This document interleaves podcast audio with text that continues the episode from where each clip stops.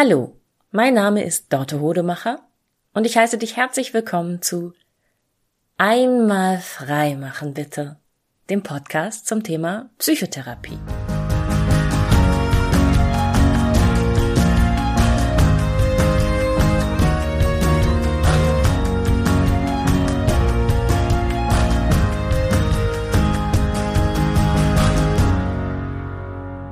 Die Weihnachtsfeiertage sind vorbei und vielleicht geht es dir wie vielen anderen Menschen auch so, dass du zurück bist von deiner Familie und merkst, es war wahnsinnig anstrengend. Ich habe das gerade bei einigen meiner Klientinnen, dass sie sagen, boah, ich bin da wieder hingefahren und ich mache immer wieder das gleiche wie jedes Jahr. Ich, ich, ich merke, dass ich Verständnis erwarte und Interesse erwarte und wieder überrascht und frustriert bin und wieder so getan habe, als würde es diesmal anders werden und das ist es nicht geworden.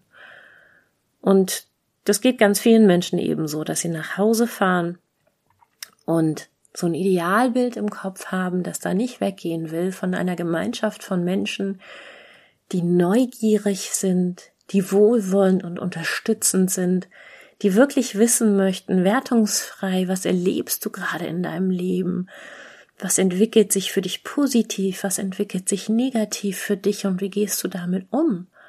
Und was kann ich vielleicht von dir lernen oder wie kann ich dir beistehen, wie kann ich dich unterstützen? Was möchtest du von mir wissen? Was darf ich mit dir teilen?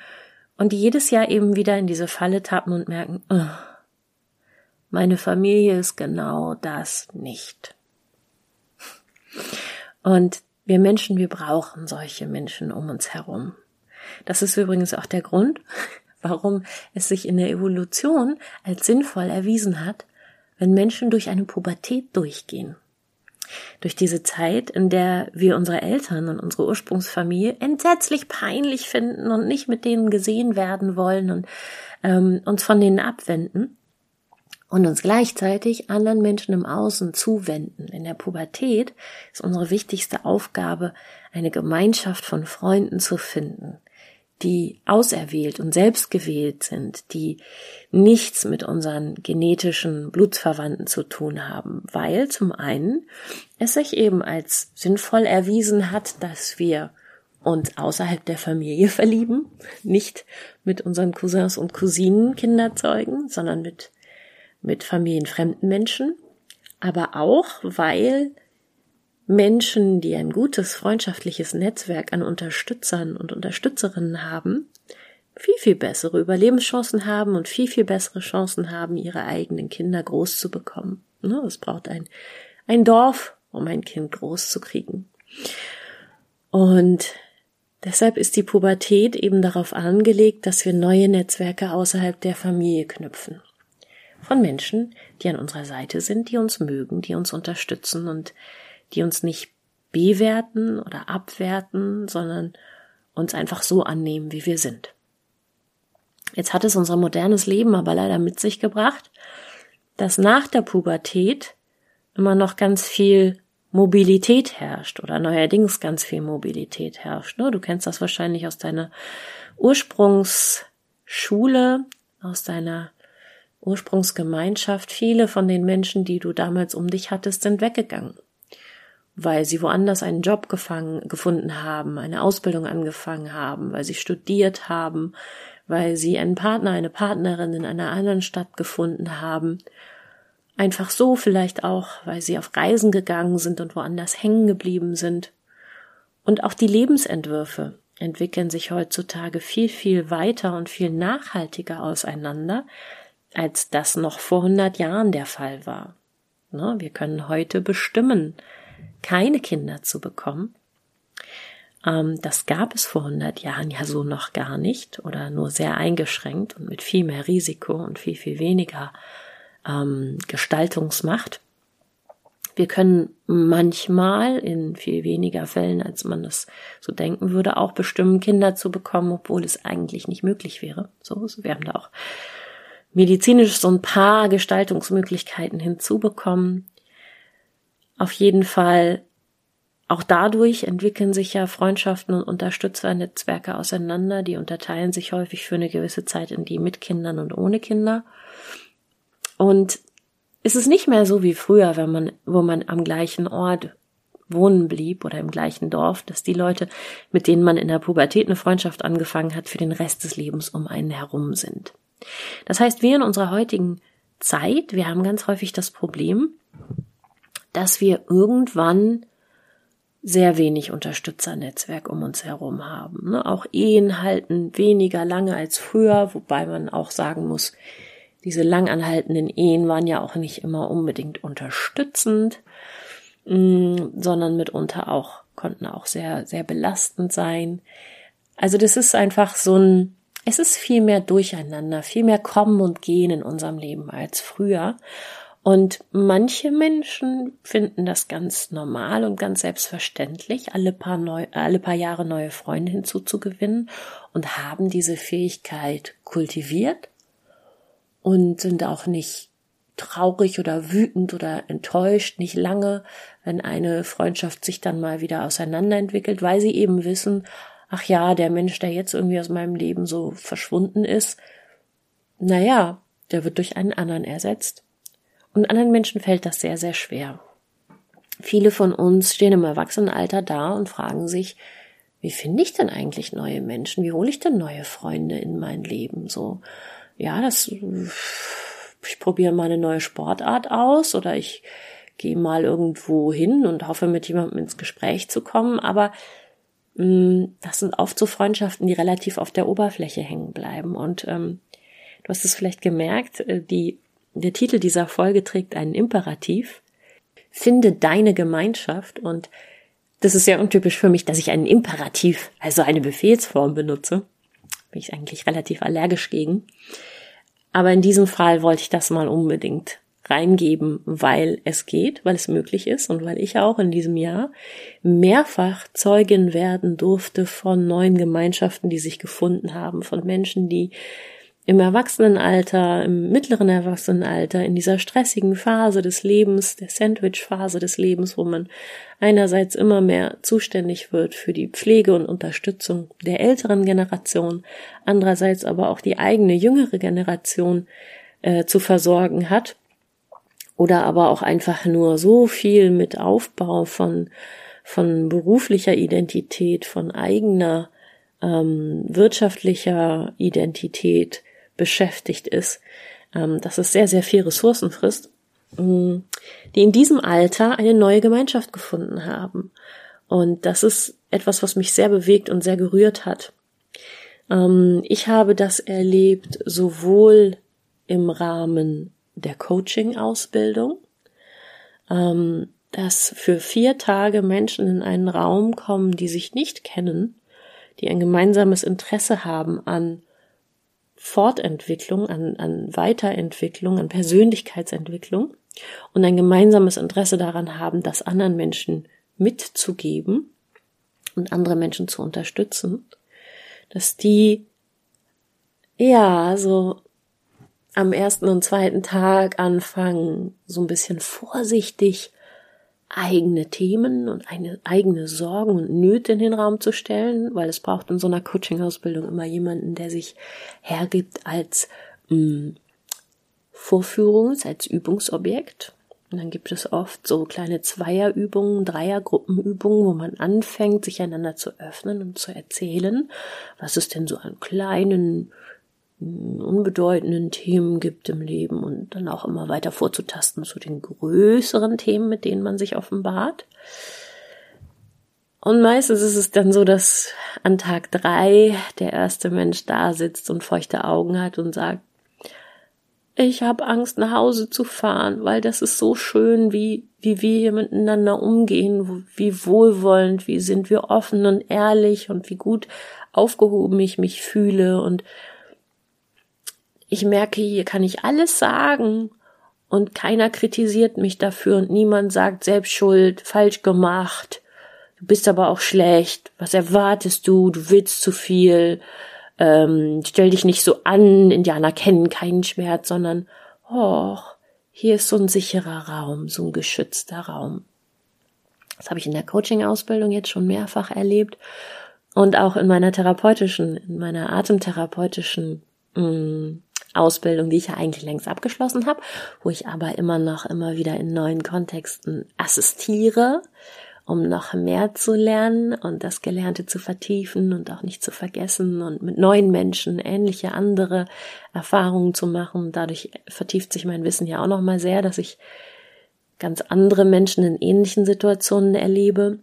Auch da habe ich dieses Jahr wieder erleben dürfen. Ich assistiere in einer Jahresgruppe und auch da war es beim ersten Wochenende und das geht wirklich nur von Freitagabend bis Sonntagnachmittag schon so, dass die Leute so ja sehr sehr baff waren, dass man mit wildfremden Menschen sich so wohlwollend so nahe kommen kann und sich so unterstützt fühlen kann. Es ist dann oft so am Sonntagnachmittag so eine Atmosphäre, als wären alle einmal durch die Waschmaschine gegangen, durchgeschleudert worden. Ähm, und alle irgendwie frisch, aber auch verletzlich und weich und sauber und so, ha, wenn ich da jetzt rausgehe in die Welt, dann, dann wird der Dreck des Alltags wieder an mir haften und jemand wird aus Versehen oder absichtlich mich beschmutzen oder dafür sorgen, dass ich mich beschmutzt fühle oder beschämt oder verletzt. Aber hier in diesem Raum gibt's Menschen, von denen weiß ich, die, die kennen jetzt ein Stück von mir und das geht nicht wieder weg.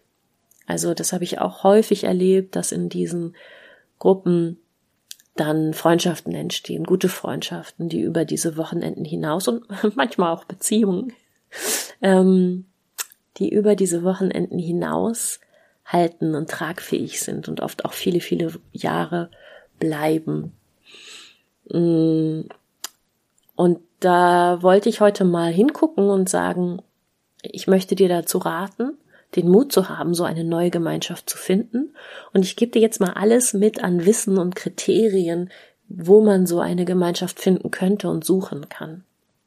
Ich glaube, dass es für tiefe Freundschaften im Erwachsenenalter, die sich neu bilden können. Ähm, es kommt nicht darauf an, dass man viel Zeit miteinander verbringt und es kommt nicht darauf an, dass man sich regelmäßig sieht.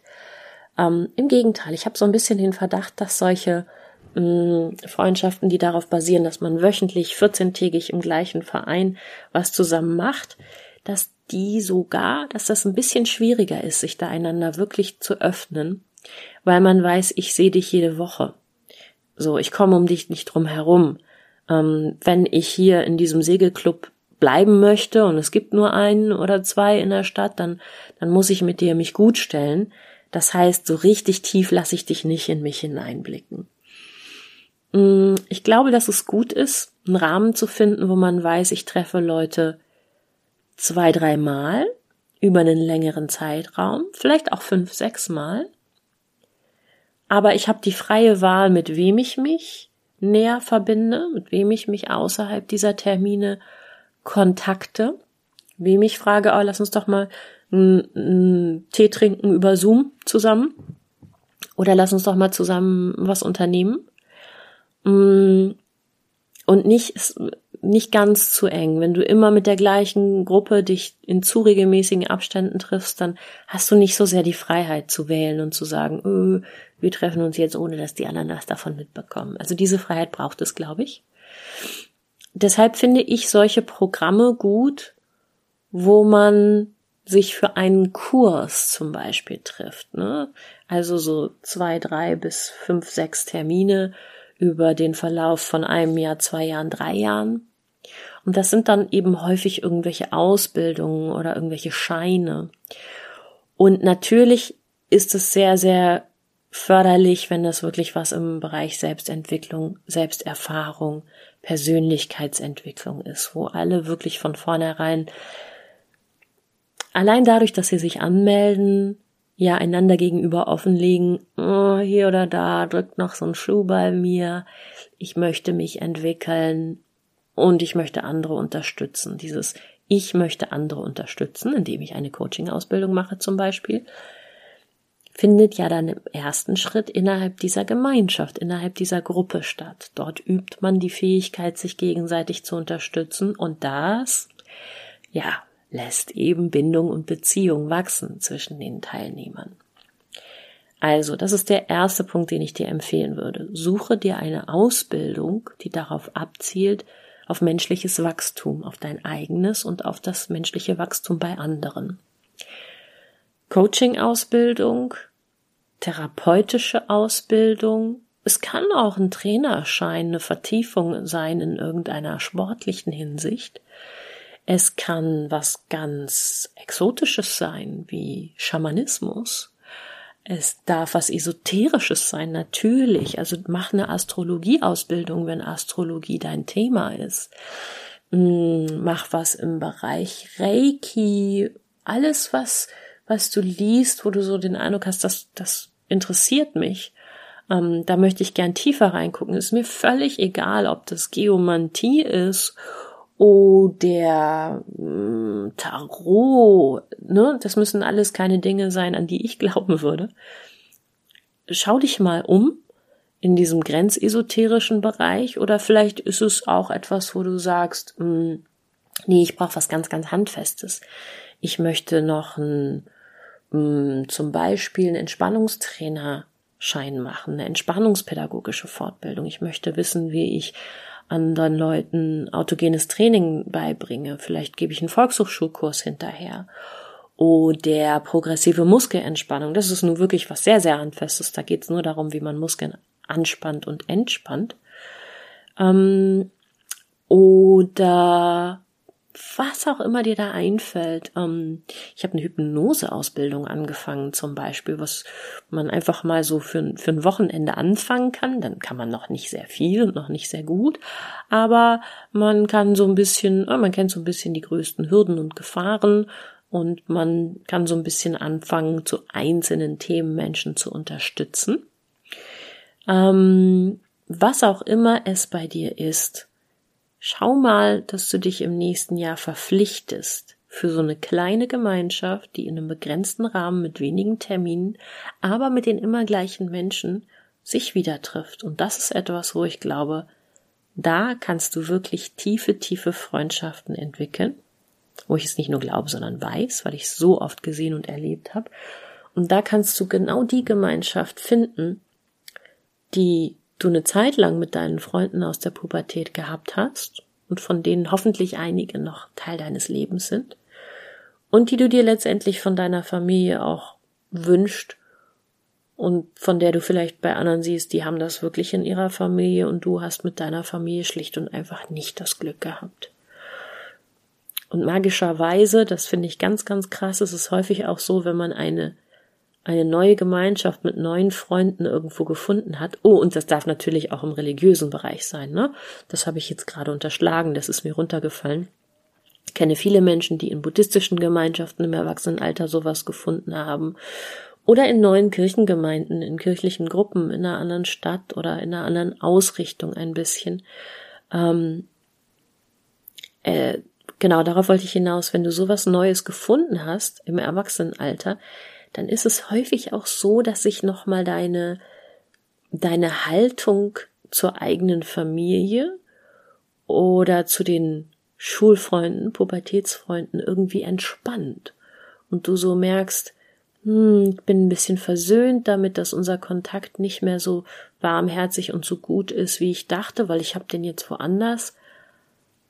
Aber gleichzeitig erinnere ich mich, wie das mit den Menschen damals war, und klopf dann nochmal an und ich guck nochmal, ob ich nicht aus denselben Menschen, von denen ich eine Zeit lang enttäuscht war, wieder diesen schönen Kontakt hervorkitzeln kann, denn letztendlich bist du es ja auch gewesen, der irgendwann dicht gemacht hat und nach ein, zwei Verletzungen gesagt hat, okay, um mich zu schützen, davor, dass du mich wieder enttäuscht, erzähle ich jetzt einfach ganz vieles von mir nicht mehr.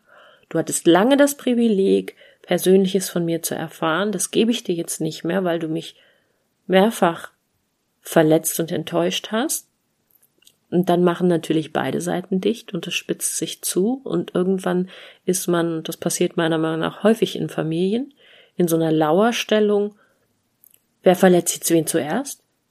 Und wenn alle mit dieser Einstellung aufeinander treten, treffen und sozusagen schon den gespitzten Dolch hinterm Rücken in der Hand haben, in der Lauerstellung, dann, ja, dann kann da nicht mehr viel Neugier sein und wohlwollendes Interesse. Ne, das ist dann einfach eher so ein, so eine skeptische, misstrauische, abwartende, hinterfragende, eine sehr hinterfragende Stimmung.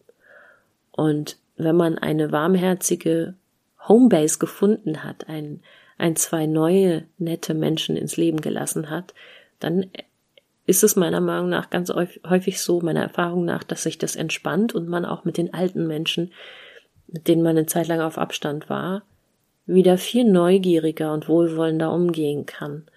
Und das muss gar nicht so bewusst sein, sondern man merkt es dann irgendwie daran, dass, dass der Kontakt besser wird und dass man sich selbst dabei ertappt, hm, nicht mehr so kritisch miteinander umzugehen.